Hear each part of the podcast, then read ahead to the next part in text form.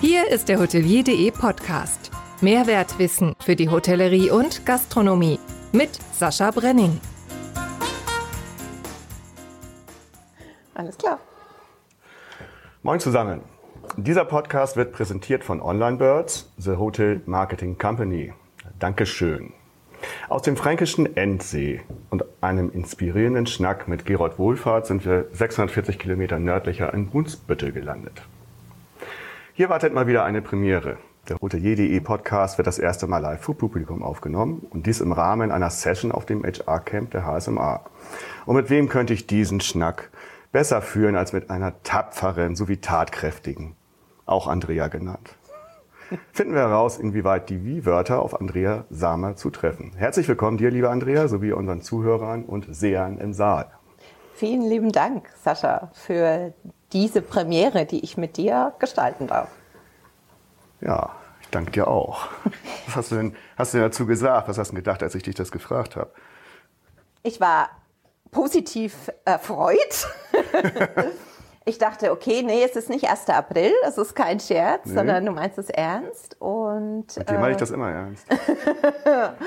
und ja, und natürlich ähm, habe ich mir dann äh, gleich in meinem Kopfkino überlegt, okay, was heißt es mit Sascha Podcast zu machen?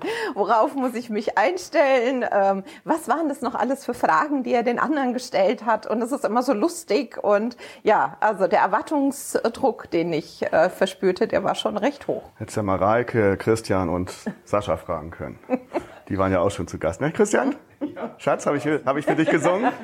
Ja. Ist nicht einfach, aber es tut ein bisschen weh. ja, aber ich habe mir sagen lassen, dass du Gastgeschenke gerne hast. Und deshalb habe ich dir auch ein kleines Gastgeschenk mitgebracht. Ein Grüßli. Süß. Ist das was zu essen? Ja, du kannst schon mal rein. Oder ist das was zu trinken? Nein, es ist mal nichts zu trinken. Nee, dann, dann. Dankeschön. Schweizer Schoki. Super, Dankeschön. Süß. Original sogar. Ja, natürlich. Cool. Hast du das selbst gemalt? Ja. Auch, auch. noch. Guckt euch das mal an. Hier. Guck mal. Süß.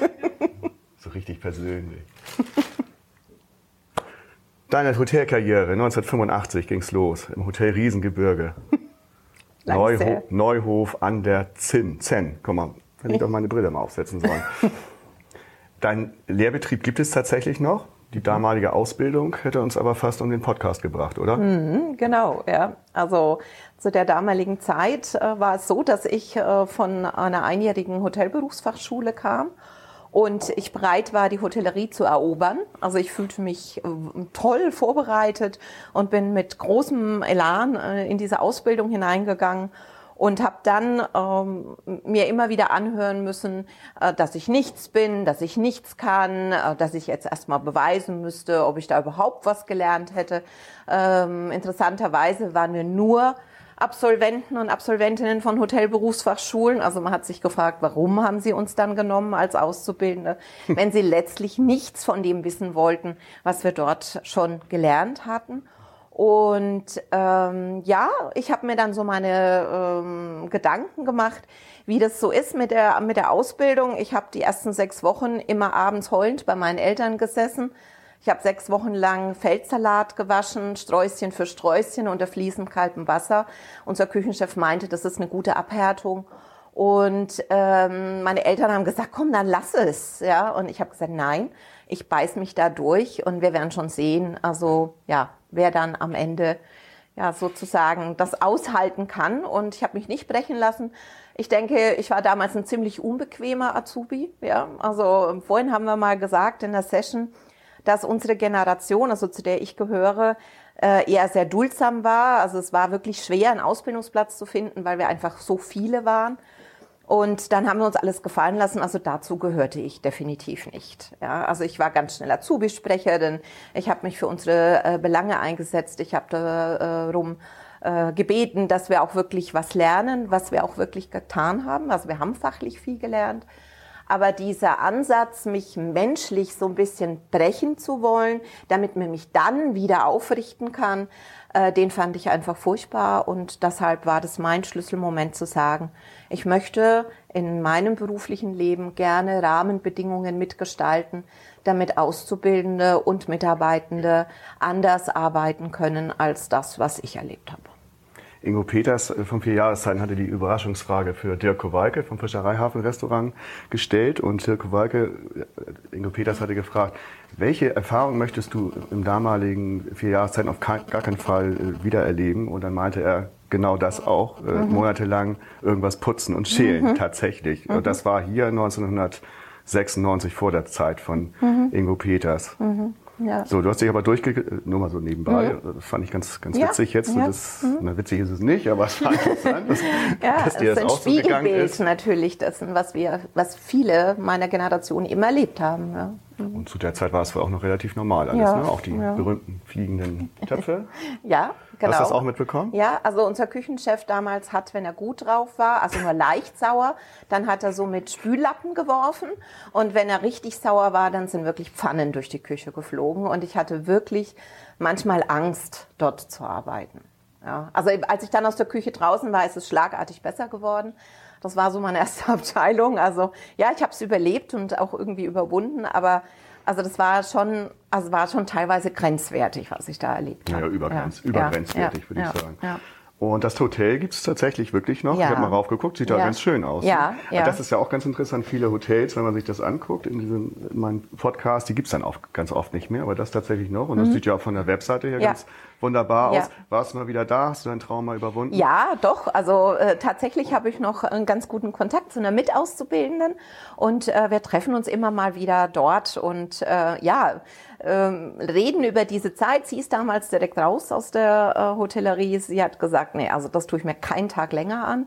Und äh, heute muss ich sagen, wird es von einer Familie geführt, die das ganz anders machen und die also auch wirklich es geschafft haben, äh, dieses Haus, was immer eine sehr gute Reputation hatte, unter den Gästen auch äh, am Markt zu erhalten. Also das ist heute eine andere Eigentümerfamilie. Du bist ja auch erstmal raus aus der Hotellerie danach. Ja, ja ich habe dann überlegt, ähm, ja, wie könnte dieses Ziel, was ich da habe, äh, von mir erreicht werden? Und ähm, auch wenn ich aus einer Gastronomenfamilie bin und immer sehr gern operativ auch gearbeitet habe, habe ich dann überlegt, okay, ich, das geht auf einem anderen Weg. Und ich habe dann BWL in Bayreuth studiert und habe mir aber den Schwerpunkt Organisationspsychologie und Marketing ausgesucht. Und ähm, ja, dann habe ich genau ein Semester äh, nichts mit Gastronomie und Hotellerie zu tun gehabt. Dann habe ich äh, einen Job als Kellnerin in einem sehr guten Restaurant angenommen habe da viel gearbeitet und war dann auch relativ schnell Werkstudentin bei den Steigenberger Hotels in Frankfurt in der Personalabteilung. Also nach, einer, nach einem Semester Abstinenz war mir klar, ich kann nicht ohne diese Branche. Ich brauche die Hotellerie. Das ist das, was mich glücklich macht. Ja, und mit dieser Diplomkauffrau, Betriebswirtschaftslehre hast du denn letztendlich den Grundstein für dein heutiges Tun mhm. gelegt. Denn die Kenntnisse, die du hier erworben hast, sind ja unter anderem die Persönlichkeitsentfaltung und das HR-Management. Mhm. Mit dabei. Ausbildung hast du einige noch gemacht, ne? Zertifizierte Beraterin, ja. Coaching Plus.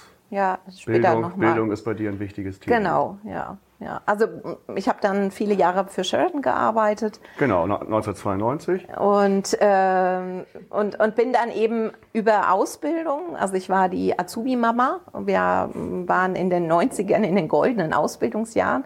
Also wir hatten 90 Auszubildende bei 500 Mitarbeitenden. Und ich war da die Azubi-Mama und war aber auch zuständig für den ganzen Prozess vom Recruiting bis hin zur Karriereplanung.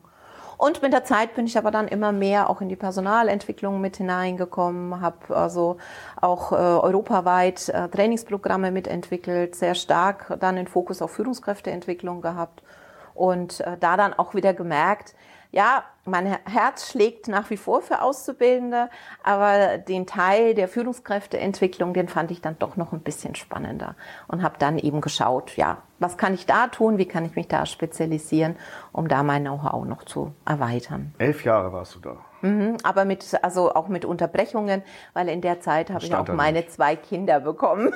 ja, und habe dann, da also nicht. nee, das steht da nicht, ehrlich. Nein, Na, so nicht eingetragen. Das stehe ich ja doof da. Ja.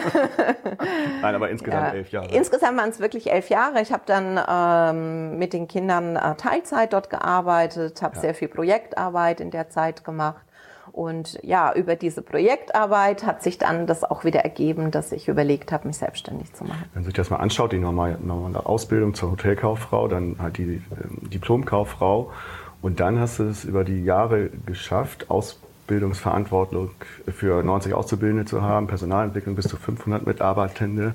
Das ging ja auch relativ schnell mit hoher Verantwortung. Ja, das stimmt. Ja, also da muss ich aber auch sagen, dass das damals wirklich auch ein Glücksgriff für mich war, im äh, Sheraton Frankfurt Hotel anzufangen. Wir hatten in der Zeit einen ganz, ganz tollen GM, äh, den Herbert Vollmer, der ähm, also das Haus wirklich auf eine besondere Art und Weise geprägt hat. Und äh, als äh, ganz junge Führungskraft hatte ich das Glück, in ihm auch einen Mentor zu haben. Und ich habe einfach ganz viel gelernt in dieser Zeit. Und ja, auch äh, mein unmittelbarer Vorgesetzter, der Personaldirektor, der Gabriel Kretter, äh, hat immer gesagt, ähm, man muss die Dinge tun. Ja, also red nicht so lang rum. Äh, du willst es machen, ja, dann mach's und dann schauen wir, was daraus wird. Und das war halt toll. Also ich habe wirklich äh, viel Verantwortung bekommen. Ich durfte die Dinge machen.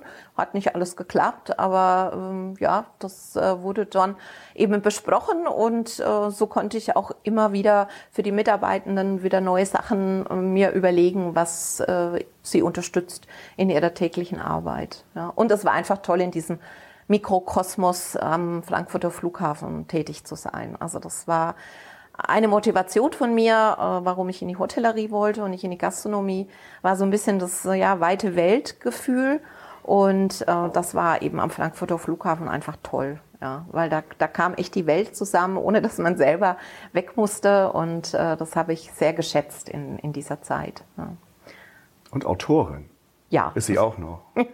Lernkarten, Gastgewerbe, Basiswissen. Ja, nicht nur. Nein. Ja. Wow. ja, ja. Wie läuft das? Ja, na gut, das kam auch aus äh, meiner Sheraton-Zeit. Ähm, irgendwann kam mal so ein Anruf von einer Headhunterin. Also sie sucht für einen Verlag eine Autorin, die Prüfungstrainer für gastgewerbliche Berufe verfasst. Und ähm, da ich sicherlich mit die größte Ausbildungsabteilung in Deutschland damals hatte, ähm, bin ich angefragt worden und äh, ja, und das habe ich dann nebenberuflich schon damals angefangen und habe das in all den Jahren jetzt auch ja noch ausbauen können und dank Sascha und seinem Team habe ich auch jetzt ein großes Projekt vor mir, was die Überarbeitung anbelangt, äh, der ganzen Prüfungsmaterialien für die gastgewerblichen Berufe. Ja. Ach ja, der mit seiner Ausbildungsreform. Da, ne? Genau, ja. Haben wir da schon mal drüber gesprochen? Wir drehen hier nur kleine Räder. Ja, hatten wir zwei Podcasts gestern und gesonderten dazu. Und deshalb musst du das jetzt alles ummodeln. Ja, aber es ist ja auch höchste Zeit geworden, dass das mal angefasst wurde. Gefällt dir das, was da passiert ist?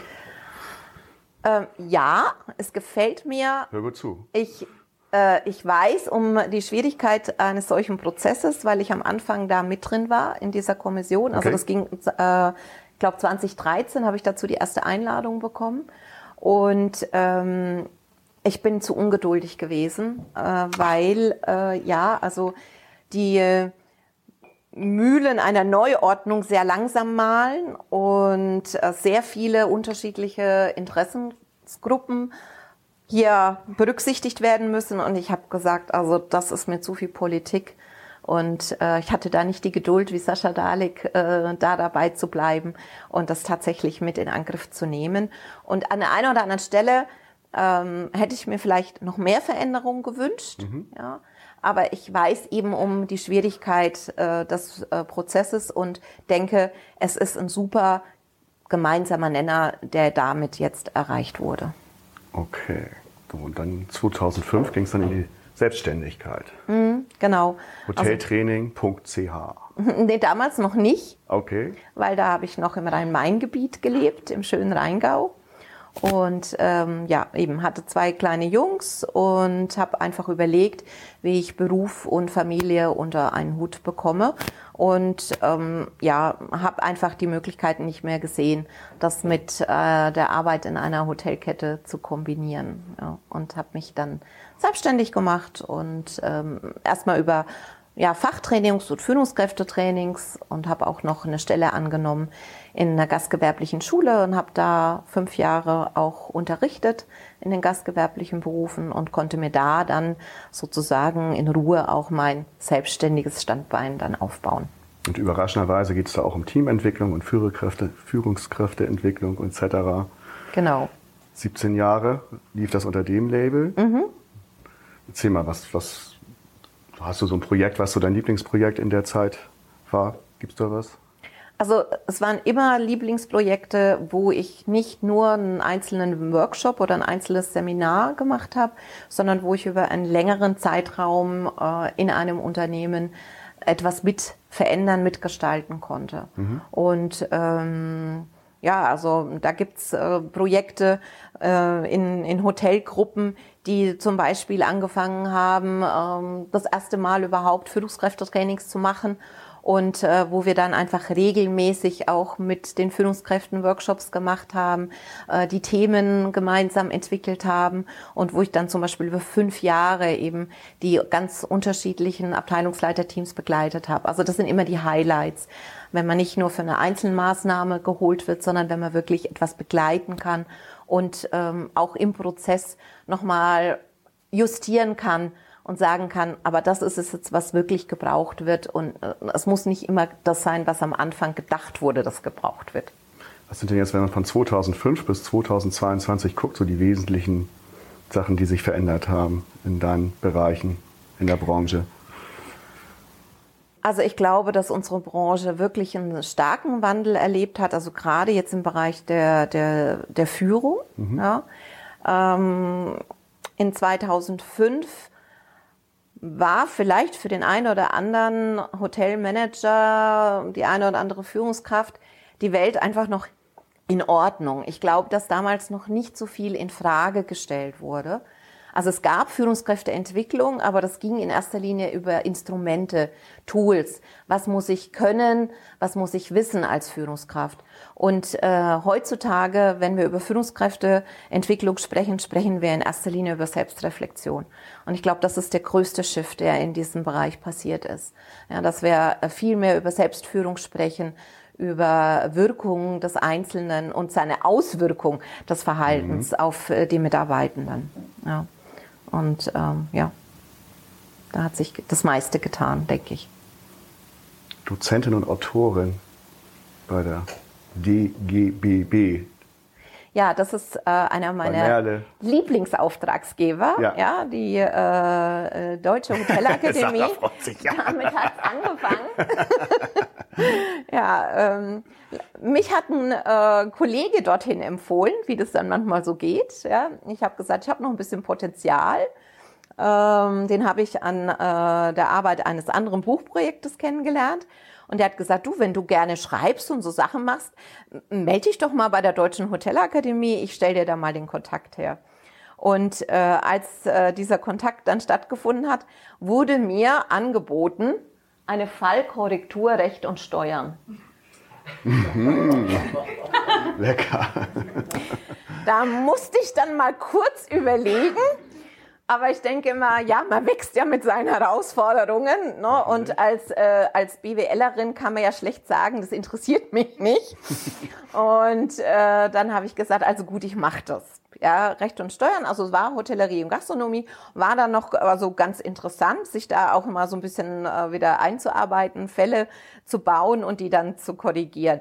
Aber ich habe äh, dann äh, sehr schnell auch äh, andere Sachen dann machen können. Also es ging ganz schnell, dass ich dann in den Bereich der Mitarbeiterführung äh, angefragt wurde, da dann für verschiedene Lehrgänge, die bei der DHA laufen, äh, dann ja unterrichtet habe und Studienbriefe geschrieben habe. Ich habe ja sehr lang bei der IHK Frankfurt auch geprüft, erst Auszubildende und später dann angehende Meister im Gastgewerbe. Und über den Bereich bin ich dann ähm, eben auch in die Mitarbeiterführung bei den Küchenmeistern gekommen, die bei der DH ausgebildet werden. Und dann hat sich das einfach immer mehr ausgeweitet. Und heute bin ich für alle Akademien äh, in, in dem Bereich, also der DGBB tätig. Ja, also es ist wir, wir designen auch Sachen heute, ähm, wo ich von Anfang an mit äh, im Design auch ähm, ja, zu tun habe. Und das, das macht natürlich echt Spaß. Ja. auf dem Infoportal hotelier.de. Ich weiß nicht, wer es kennt. Äh, sind auch zwei Meldungen dazu. Äh, Zusammenarbeit mit Travel Charm Hotels. Mhm. Kannst du dich daran erinnern? Ja, April ja. 2020 ging Ja. ja. Corona gerade los. Was habt ihr da gemacht? Da haben wir einen Preis gewonnen ja, für äh, ein äh, Web-based Training. Und äh, das war also auch eine sehr spannende Sache. Äh, in dem, also die Digitalisierung äh, von Außenweiterbildung hat ja schon vorher angefangen, aber hat durch Corona natürlich noch mal eine Beschleunigung dann erfahren. Und äh, da dann äh, über so einstündige Webinare hinaus wirklich digitale Bildung zu machen, das war für mich auch nochmal ein, ein riesen Lernmoment. Und ähm, ja, mit einem Team der DAA haben wir ein Web-based Training zum Thema Gesprächskultur für die Travel Charm Hotels aufgesetzt, entwickelt und ähm, dann haben wir damit den E-Learning Award gewonnen, was natürlich auch toll ist und auch ein Highlight ja, in, in meinem CV. Acht Wochen mit den Themen Umgang mit Gästen, Beratung, Verkauf und Arbeitsplanung. Webinare, Hausaufgaben sowie eine Abschlussklausur als Online-Test. Ja, das, waren, ja, ja. das waren die Inhalte. Und dann gab es noch eine Zusammenarbeit ein bisschen später mit Dorinth. Ja, also das war ja dann alles während der Corona-Zeit. Ja, ähm, da habe ich dann, also ich habe es heute schon mal jemandem erzählt, äh, der gefragt hat, wie es so dazu kam, dass ähm, ja, also dass ich mich auch noch mal so ein bisschen neu erfunden habe und äh, sage ich ja, also ich werde nie diesen 9. März 2020 vergessen. Das war also äh, für mich der Tag, an dem Corona real wurde und äh, da hat sich innerhalb von ja nicht 24 Stunden, aber vier Tagen meine komplette Jahresagenda geleert. Und ähm, das war natürlich erstmal ein Schock und äh, der musste verdaut werden. Und dann ging es aber recht schnell, äh, auch dank der DHA, dann darum, was können wir von Präsenzformaten umwandeln in digitale Formate. Und äh, ja, und dann ging es so richtig los. Und heute, sag ich mal, kann ich beides, ja, Präsenz und digital. Wobei für jetzt Führungskräfteentwicklung ich nach wie vor ein großer Fan von Präsenzveranstaltungen bin. Das sind wir alle. Aber es ist ja gut, dass das andere auch möglich ist. Genau. Sehr schön. Die Überraschungsfrage. Da steht sie. Guck mal. Ah! Wer ist das? Die liebe Sarah Wankelmann. Erzähl mal über die. Das ist äh, eine sehr geschätzte Kollegin bei der DHA, die dort äh, das Marketing verantwortet und ein Tausendsasser in allen Gassen ist. und ja, äh, ja, wir kennen uns schon sehr lange und ich bin sehr gespannt auf die Frage. Dann sind wir ja verwandt. Ich bin ja 1000 Sascha, wusstest du. Ja, lieber Andrea, ich darf dir heute die Überraschungsfrage stellen. Und Andrea, du bist seit, ja, seit über acht Jahren Teil der Deutschen Hotelakademie, mittlerweile auch Teil der ganzen DGBB. Und du bist nicht nur bei unseren Teilnehmenden super geschätzt und eine Größe, sondern ganz vor allem bei dem gesamten Team der DHA und der DGBB. Wir schätzen dich, das, was du tust und vor allem deine Tonnen Schweizer Schokolade, die immer wieder bei uns landen. Ähm, ja, Andrea, wir sprechen hier aber auch in anderen Situationen viel darüber, wie wir junge Menschen für unsere Branche begeistern können, wie, wie, wie, wie wir sie für uns gewinnen. Und dein Sohn ist, wie auch du, in unserer Branche tätig. Der Funke der Begeisterung ist also auf ihn übergesprungen. Meine Frage an dich. Hast du den ein oder anderen Tipp für uns, den du uns mit auf den Weg geben kannst, wie wir es schaffen, dass auch bei anderen der Funke der Begeisterung überspringt und diese Begeisterung für unsere Branche entfacht? Dankeschön. Vielen Dank. Eine sehr spannende Frage. Ja, ähm, bei meinem Sohn ist es mir einfach durch Vorleben gelungen. Der hat ja erst eine kaufmännische Ausbildung gemacht, hat dann gesagt, nee, sorry, aber ich kann hier nicht im Büro versauern, ich muss was anderes machen. Und irgendwann stand er auf der Matte und hat gesagt, liebe Mama, lieber Papa, ich weiß jetzt, was ich machen will, ich will in die Hotellerie. Und ähm, genau, ja, äh, ich habe äh, versucht, nicht ganz so laut Juhu zu rufen, weil ich ins betretene Gesicht meines Mannes geschaut habe. Aber äh, ja, dann haben wir eben auch nachgefragt, ja, was, was ihn denn da äh, so fasziniert. Und äh, seine erste Antwort war tatsächlich, ist das nicht fantastisch, an so einen Arbeitsplatz jeden Tag zu kommen? Also ich finde es einfach großartig, so dieses Gefühl in einer Hotellobby äh, ja, zu meinem Arbeitsplatz zu gehen und äh, dieses Leben im Hotel und alles, was überall wuselt und überall sind Leute am Machen und Tun. Und äh, ah, das finde ich, das finde ich einfach äh, faszinierend und ich möchte Teil davon werden. Und äh, ich glaube, dass das ein Punkt ist, den wir bei allen Herausforderungen, die unsere Branche auch in den letzten Jahren hat, übersehen. Das ist der Glamour-Faktor unserer Branche.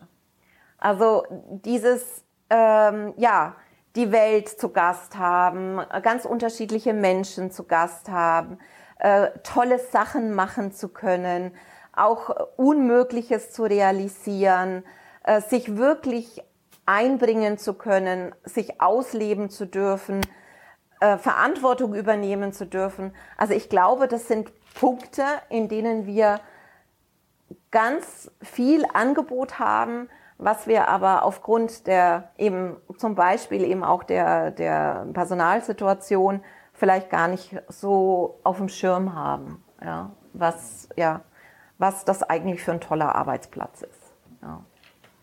Das ist eine gute Antwort, oder? Ja. Können wir, können wir mit Bist du zufrieden? 2022, im März 2022 hast du deine Neupositionierung bekannt gegeben. Und wenn man sich das allein schon diesen Satz, Halbsatz anhört, Sama Hotelkulturentwicklung. Das macht ja schon was. Das ist schön. dann haben du, wir es richtig gemacht. Also, also darum hast du dann deine äh, Firma umbenannt von Hoteltraining, genau. das ein bisschen technisch war, auf Hotelkulturentwicklung. Genau. Also ja, man sagt ja immer, in jeder Krise ist eine Chance. Das sagt sich so leicht. Also ich habe Corona äh, trotz des Shifts von Präsenz äh, auf digital durchaus auch als Krise erlebt. Ja? Also ich habe, ich arbeite nun mal als Dienstleisterin für eine Branche, die massiv betroffen war. Mhm. Und da fragt man sich schon, wie geht's jetzt weiter? Ja? Ich wurde vorhin in der Pause gefragt, hast du denn mal überlegt, zurück in ein Angestelltenverhältnis zu gehen? Also hast du gezweifelt an deiner Selbstständigkeit? Nein, das, äh, naja, also überlegt hat man es schon, ja, aber letztendlich habe ich äh, geprüft, was das mit mir macht und am Ende habe ich gesagt, nein, also äh, das möchte ich nicht. Also ich möchte weiter selbstständig bleiben. Und dennoch möchte ich die Zeit, die ich habe, denn ich hatte wesentlich mehr Zeit äh, als in den Jahren davor, nutzen, nochmal über das, was ich tue, nachzudenken und äh, wirklich in einen äh, kompletten Rebranding-Prozess zu gehen, auch mit Profis, die mich dabei begleitet haben. Und dann äh, kam das dabei heraus, ja. Das, was ich wirklich machen will und äh, was meine Passion ist und wo ich denke, dass ich den größten Nutzen liefern kann, ist in dem Bereich der Kulturentwicklung in der Hotellerie. Hat sich, die, hat sich das ausgewirkt? Also gibt es neue Kunden? Ist die Wahrnehmung deiner Dienstleistungen dadurch ja. tatsächlich besser geworden? Ja, ja. Ist ja auch mal so die Frage, ja. ne? man ja. nimmt sich was vor und macht, weil ich habe ja. auch viele Ideen und dann geht das aus. Ja. ja. So. Also sehr öffentlichkeitswirksam war ja das Projekt äh, mit Big Mama, was das, äh, ja das immer noch äh, läuft. Das ist ja immer noch nicht zu Ende. Ja. Kommt ja noch zu. Äh, ja, aber es sind auch andere die äh, zum Beispiel ähm, Teilnehmende in Führungskräfteseminaren waren vorher und die dann inzwischen in äh, Hoteldirektorenpositionen sind. Also sind, äh, jetzt ist auch eine Hoteldirektorin auf mich zugekommen, äh, die mich schon kannten und die sagten, und jetzt können wir das auch gut verkaufen unseren Eigentümern oder unserer Geschäftsleitung, die da drüber steht. Du hast dich jetzt so gebrandet, dass wir eine Kulturentwicklung ja. mit dir machen können. Ja, finde ich, find ich toll, dass sich das so ausgewirkt hat. Wie gesagt, mhm. man, man, nimmt sich immer was vor und hat dann die großen Pläne und setzt sich zusammen. Und mhm. manches geht auch, wie du es auch schon gesagt hast, mhm. schief. Mhm. Und das hat jetzt ganz gut geklappt. Ja. Und wenn du mit einem Kunden anfängst zu arbeiten, hörst du bestimmt auch den selbst überzeugten Satz, so machen wir das hier. Mhm. Den hörst du besonders gerne. Und dazu haben wir noch eine... Die Überraschungsfrage weiter. Hätte sie ja auch mal zwei sagen können, ne? aber gut. Arette. Viel, vielen Dank, Sascha. Arete. ich habe es gestern, ich habe es dir gestartet, ich habe gestern einen Podcast mit Sascha, aber ich, äh, ich wusste es nicht. Ich bin ja so ein Namens, Namensspinner, ich kriege das nicht. Alles gut, ich verzeih dir. Also, Arete. Arete. Liebe Andrea, ich freue mich sehr, dass ich dir eine zweite Frage stellen darf. Ähm, wenn du so ein Kulturentwicklungstraining beginnst, dann triffst du dich ja im Vorfeld ganz sicher mit dem Auftraggeber und steckst seine Erwartungen und Werte ab. Was mich interessieren würde, was machst du, wenn das Team im Prozess in eine ganz andere Richtung geht? Wie fängst du sie wieder ein, beziehungsweise überzeugst du den Auftraggeber, neu zu denken? Sehr gute Frage. Schau mir das sehr genau an, was da passiert in so einer Kulturentwicklung. Und ähm, ich habe gerade ein aktuelles Projekt, wo es darum geht, ein, äh, eine Mission, ein Leitbild für ein Hotelunternehmen zu entwickeln. Und dafür wurde ein Projektteam aus ähm, allen Abteilungen, je ein Vertreter, in Führungsverantwortung, ohne Führungsverantwortung ganz gemischt, aber ohne äh, die Geschäftsführung zusammengestellt. Und äh, meine Aufgabe war es jetzt, äh, anzufangen, mit diesem Projektteam eben an diesen bestellten Themen zu arbeiten. Und in diesem Prozess haben wir festgestellt, dass die Mitarbeitenden irgendwann gesagt haben, ja, alles schön und gut, aber wir wissen gar nicht, was wir für eine Mission hier haben, weil wir sind gar nicht stolz auf unser Produkt. Und das war natürlich wie so ein Nackenschlag. Ja, also natürlich für die Direktion, aber in dem Moment auch für mich, wo ich dachte, oha, so können wir jetzt also nicht weitermachen. Während ich in Gedanken in den soften Themen war, also Werte, ähm, natürlich hätte ich auch gedacht, das ist ein Anerkennungs- und Wertschätzungsthema, all die Dinge, die eben meistens auch äh, eine Rolle spielen, hatten diese Mitarbeitenden das Gefühl, wir müssen erstmal was an der Hardware machen, damit wir überhaupt wieder Lust haben, uns über die Software Gedanken zu machen. Und ähm, ja, und das habe ich dann äh, so gemacht, dass ich am Mittag den Direktor gefragt habe, ob er am Nachmittag äh, mal Zeit hat und äh, ob er dann mal bitte kommt und sich mal anschaut, was wir bis dahin erarbeitet haben und äh, ich habe ihn auch vorgewarnt und habe gesagt, äh, wir müssen dich auch mit einer ganz äh, gravierenden Sache konfrontieren. Ja? Und das haben wir dann gemacht, gemeinsam das Projektteam und ich. Und dann haben wir entschieden, okay, dann braucht es einfach jetzt erstmal für die nächsten Workshops und für die Zeiten dazwischen andere Arbeitsaufträge. Und wir sind jetzt erst nach vier Monaten so weit, dass wir jetzt wieder zurückkommen zu dem Thema, zu dem wir ursprünglich mal angetreten sind. Ja. Also das ist ganz wichtig. Ich bügel das äh, nicht einfach ab und sage, ja, aber dafür bin ich jetzt nicht da, sondern ähm, ich gebe das zurück, weil sonst hat es auch keinen Sinn, die Kulturentwicklung zu machen. Also das muss schon, das muss schon passen. Und Mitarbeitende oder ein Team, äh, was Kulturentwicklung verantwortet, immer wieder einzufangen, in dem Sinn, dass man das zurückführt auf das Thema, das ist jetzt keine so eine große Herausforderung. Ja, aber wenn eben Sachen auf den Tisch kommen, die Priorität haben, dann ist es meine Verantwortung, dass diese Themen dann auch bearbeitet werden und dass ich nicht einfach weitermache, als wenn nichts wäre. Arete. Ja. Schäffler, HR-Managerin im Steigenberger Hotel München. Das hatten wir eben nicht gesagt, damit dann auch die Zuhörer wissen, wer denn da so schön gesprochen hat und so eine feine Frage gestellt hat. Dankeschön. Und eine ganz, ganz geschätzte Mitstreiterin im HR- und Employer Branding Expertenkreis der HSMA. Richtig. Das hast du fein gesagt. Ach komm, machen wir gleich den nächsten. Die Lieblingsbürokratie. Das war ja die einzige Frage, auf die ich mich vorbereiten konnte, lieber Sascha. Das stimmt. Und äh, seit ich deinen Podcast höre, hat mich das schon immer auch beschäftigt. Toll, was äh, da alles schon bei rauskam. Toll, oder? was da schon alles bei rauskam. Unfassbar, was wir alles für bürokratische Vehikel haben, mit denen wir uns rumschlagen müssen. Ganz toll fand ich auch kürzlich äh, das von äh, Christian von Rumor, diese, äh, ja, du weißt schon, der so. von Mehr hoch drei. Ja, okay. Ach, da sitzt er ja. Entschuldigung, mit Chris. Ja, das tut mir leid.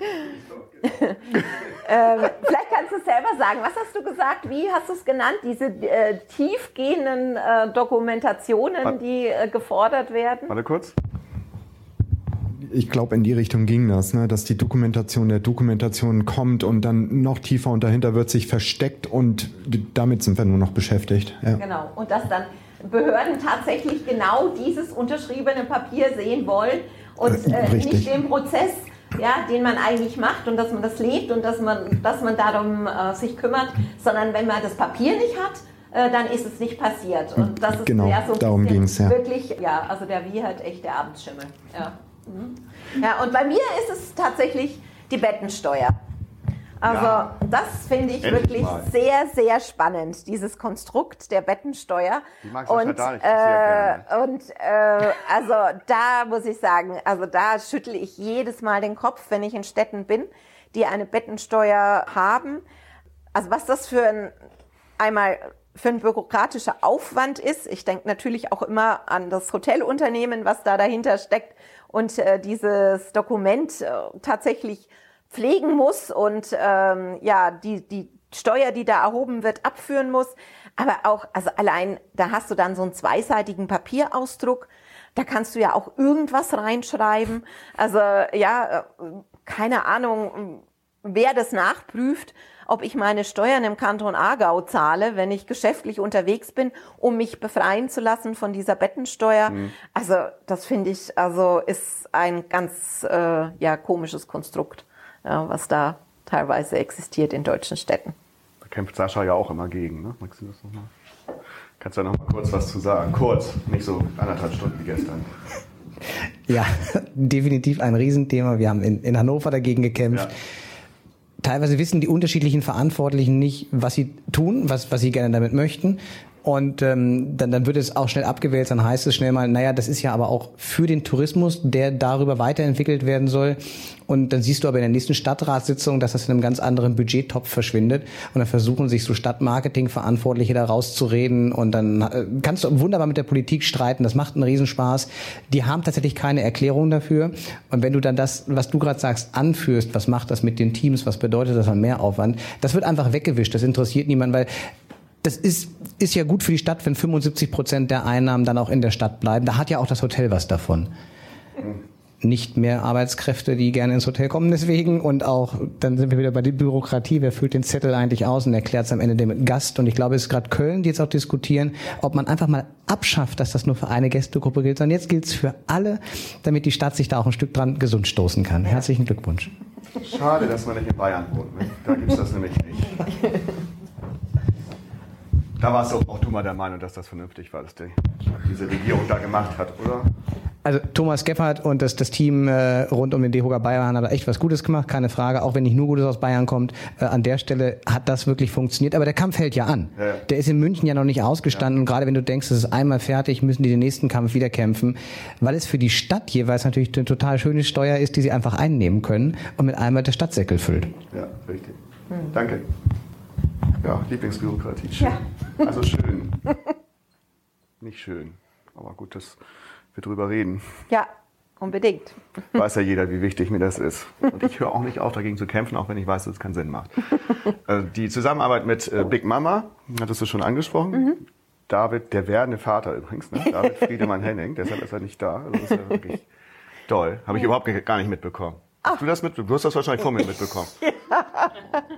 Also wir planen drum herum um äh, dieses Ereignis und äh, haben also jetzt nochmal äh, einen Workshop verschoben, weil David realisiert hat, nee, das ist zu knapp am möglichen Geburtstermin. Das geht alles gar nicht. Also wie soll ich das machen? Und ja, also das ist auch wunderbar. Also ich finde das auch super. Also der Wert Familie wird einfach nicht nur bei Big Mama äh, jetzt in den Hotelunternehmen äh, Betrieben gelebt, sondern das ist wirklich etwas, was äh, David sehr nah am Herzen liegt. David ist ja jemand, der viel hinterfragt und auch mal äh, Fehler macht und dann daraus lernt und was Ja. sich dann neu justiert. Was habt ihr denn da jetzt konkret für Big Mama gemacht und was habt ihr noch vor? Ja, also Auslöser war ja die Absicht von David, äh, dass er wachsen will mit seinem Unternehmen und dass ein Gefühl, was da ist, was Big Mama ausmacht, äh, beschrieben werden soll damit es auch so ein Stück weit eben multiplizierbar oder skalierbar wird. Das war eigentlich der Auslöser. Und äh, dann haben wir angefangen, ähm, die Werte des Sea-Levels zu erforschen. Also in dem Fall haben wir tatsächlich ja äh, ganz oben in der äh, Führungsriege angefangen, haben äh, Werte gemessen, haben über Werte diskutiert und haben das dann ausgeweitet auf die, die Teams an unterschiedlichen Standorten gemischt. Und was das Besondere eben in diesem Kulturentwicklungsprozess ist, dass äh, Sonja Kröll, die gerade hier äh, wieder ein tolles Hallo. Graphic Recording macht, mit ihrer Agentur Formfrage ins äh, äh, Rebranding dann mit eingestiegen ist. Und also wir haben wirklich gemeinsam sehr eng verzahnt Kultur im Innern und im Äußern gemacht. Und ähm, das war auch wieder sicherlich eines meiner Highlights der letzten Jahre, dass äh, wir auf der einen Seite den Vertrauensvorschuss bekommen haben, dass, dass wir das auch gemeinschaftlich äh, so hinbekommen, dass äh, wir sehr viel Freiheit hatten in ähm, ja, der ähm, Ausgestaltung dieses Prozesses. Mhm und äh, dass äh, David jederzeit auch offen war, wenn wir auch Feedback gegeben haben und ähm, gesagt haben, okay, da muss es noch mal eine Schleife geben, lass uns noch mal einen Schritt zurückgehen und äh, dass das wirklich also sehr reflektiert auch alles ähm, dann äh, gelaufen ist. Und jetzt was das interne Entwickeln der Kultur anbelangt. Da sind wir also noch mittendrin. Das ist noch nicht abgeschlossen. Das ist die Frage, ob Kulturentwicklung jemals abgeschlossen ist. Das ist Im Idealfall ist das ja ein Prozess, der immer weitergeht, der sich auch immer wieder verändert.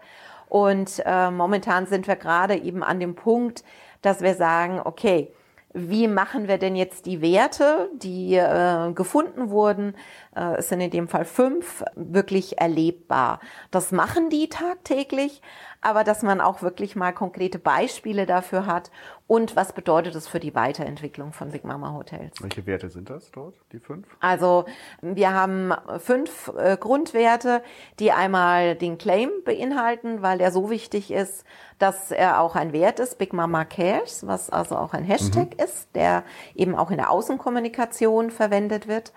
Dann haben wir den zweiten äh, Wert, der heißt fast wie zu Hause was ich lustig finde, weil hier im River Loft auf den Kissen steht almost ja, at home. Und mhm. äh, so die Idee, die dahinter steckt, ja, äh, ist wahrscheinlich hier ein ähnliches Ansinnen wie bei äh, Big Mama Hotels.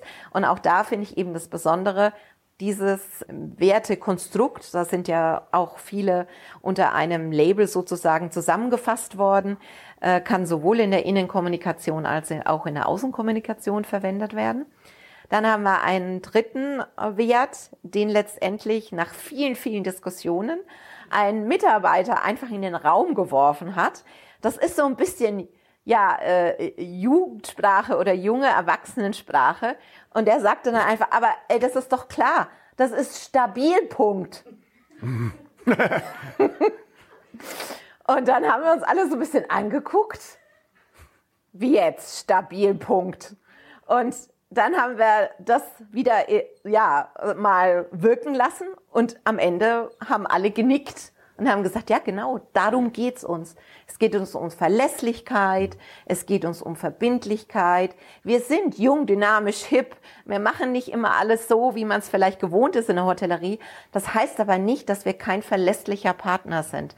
Ja, egal, ob du als Gast zu uns kommst, ob du als äh, Geschäftspartner mit uns arbeitest oder ob du als Mitarbeitender zu uns kommst. Ja, wir wollen stabil sein. Und äh, das hat sich jetzt schon in letzter Zeit herausgestellt, mhm. dass es ein Wert ist, der sehr viel bewirkt. Mhm. Dann haben wir den vierten Wert, äh, der heißt, hab Mut, es zu tun. Das ist typisch für David. Ja, das musste sein. und das ist auch gut so, weil eben Eigeninitiative gefördert wird, äh, es anders zu machen, als vielleicht äh, Standards and Procedures es vorgeben, weil es jetzt in der Situation besser ist, es anders zu machen. Äh, keine Angst vor den Konsequenzen zu haben, keine Angst haben vor den Fehlern. Vorhin in der Session haben wir gesagt, wir brauchen mehr Fehler-Feierkultur. Mhm. Ja, das steckt damit drin. Und äh, schließlich dann noch äh, der, der, der fünfte Wert in dieser Runde, der ist, lass uns kennenlernen. Und ähm, da ist für mich dann auch die Klammer wieder zu, wenn es äh, darum geht äh, zu sagen, es ist sehr stark familienorientiert äh, von den Werten her, weil das ist auf der einen Seite eine Einladung, lass uns kennenlernen, aber es ist eben auch eine Verpflichtung für jeden, der sich auf Big Nummer einlässt, sich auch zu öffnen. Mhm. Und das ist auch wieder wahnsinnig spannend und macht eben sehr viel mit den Teams und eben aber auch in der Zusammenarbeit oder ja, der, der Servicekultur mit den Gästen zusammen. Schön, hm. muss ich sagen. Wir haben schon viel vom Wort Werte gehört, jetzt die ganze Zeit. Ich mag das sehr, denn wenn man es mal hinterfragt, ist es an sich schon ein wertvolles Wort, mhm. aber es steckt ja auch Wertschätzung in, in Wertschätzung, liebenswert, begehrenswert oder Wert das Echte drin. Wie definierst du Wert für dich? Also ich verwende, wenn ich über Werte spreche in ja, Workshops, immer ein Symbol und das ist ein Diamant. Und äh, dieser, hast du einen Diamant gezeichnet, Sonja? Wunderbar, wir verstehen uns. Der Diamant äh, ist für mich ein sehr schönes Bild für einen Wert, weil ja, ein Diamant ist nicht ohne. Also ein Diamant hat manchmal auch eine ja sehr bewegte Geschichte, die er mitbringt. Und äh, Werte haben immer etwas mit einer Geschichte, die man mitbringt, äh, zu tun.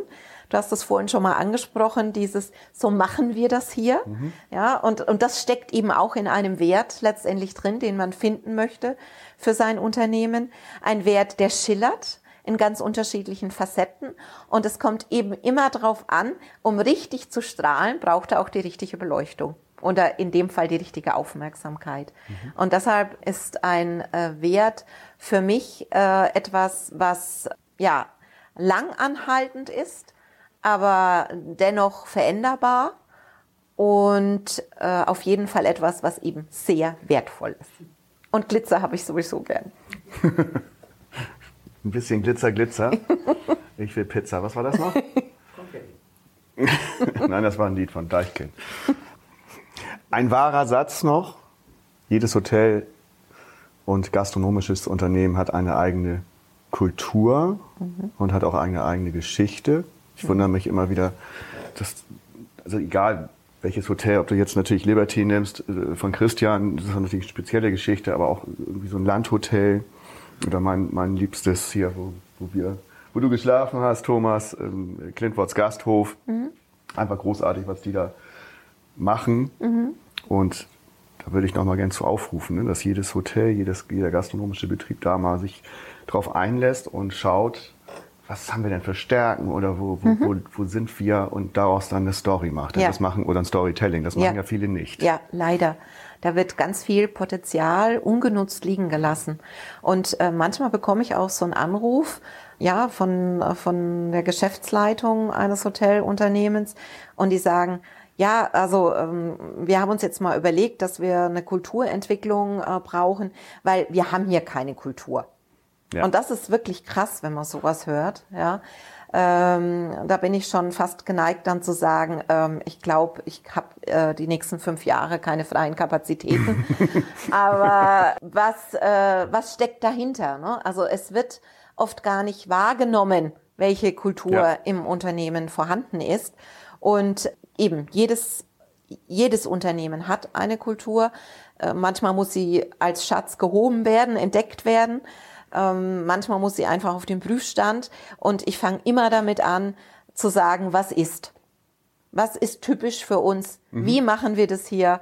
Mhm. Ja, und äh, erst wenn wir das wirklich gesammelt haben, was gar nicht so einfach oft ist, es liegt nämlich nicht immer direkt auf der Hand, dann kann man anfangen, es aus unterschiedlichen Blickwinkeln zu betrachten und zu überlegen, was davon wollen wir behalten als Teil unserer DNA und was davon wollen wir verändern. Mhm. Hat jemand, die Chance ist jetzt noch da, noch eine Frage? Eventuell, spontan? Dann sage ich vielen Dank. Ich danke dir, lieber Sascha. Hat es dir gefallen? Ja, sehr.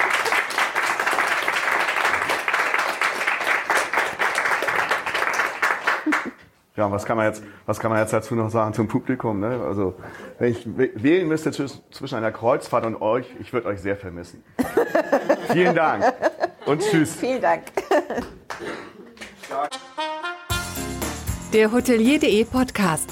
Mehrwertwissen für die Hotellerie und Gastronomie. Keine weitere Ausgabe verpassen. Und jetzt auf www.hotelier.de slash podcast abonnieren.